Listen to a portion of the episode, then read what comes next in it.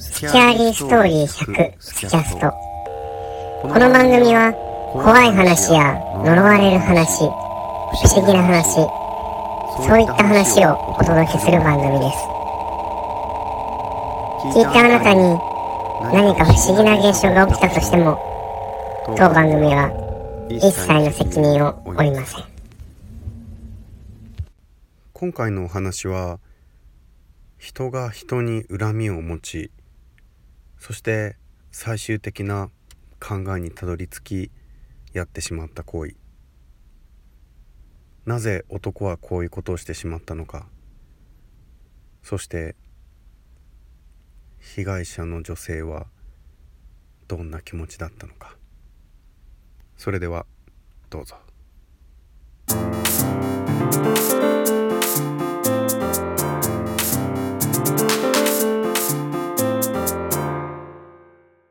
アイドルとファン。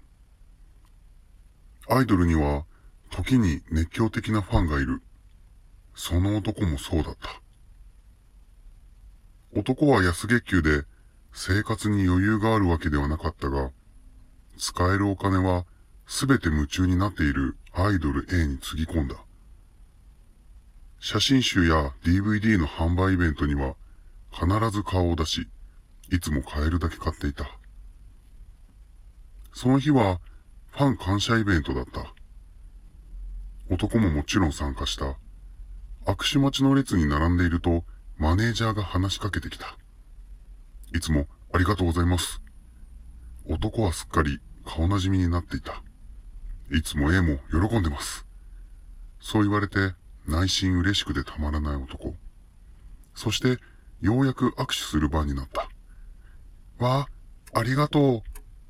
目の前でにっこりと笑いながら喜んでいる姿に、男はこの上ない幸せを感じていた。その場で A にプレゼントを渡した。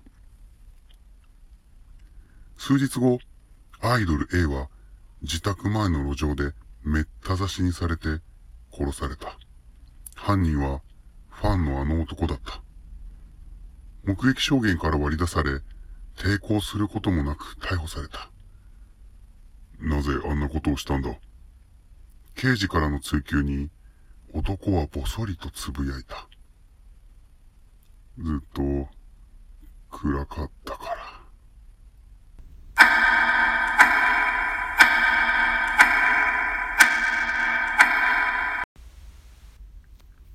今回のお話は意味がわかると怖い話このアイドルに夢中になって熱狂的なファンになった男性はなぜこういったことをしてしまったのかそして意味深な「ずっと暗かった」というつぶやき。この「暗かった」これに隠された彼の愛情が殺意へと変わる瞬間。その瞬間を考えていただきひらめいた方は恐怖を感じていただけるかなと思います。こちらの回答はまた次回の放送で発表したいと思います。